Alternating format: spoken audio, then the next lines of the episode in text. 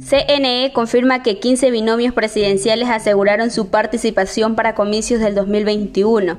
La papeleta para elegir al próximo presidente de la República se agranda. Hasta el momento ya suman 15 los binomios presidenciales que aseguraron su participación en las elecciones generales del 7 de febrero del 2021.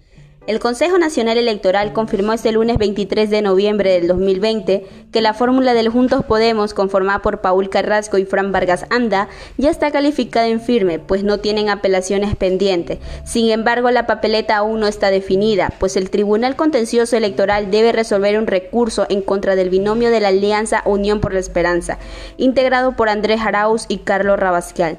La dupla ya fue calificada por el CNE, pero la resolución fue apelada dentro de los plazos legales. Calificado en firme, Izquierda Democrática, Democracia Sí, Amigo, Ecuatoriano Unido, Alianza PSE, Concertación, Sociedad Patriótica, Alianza Creo, entre otros.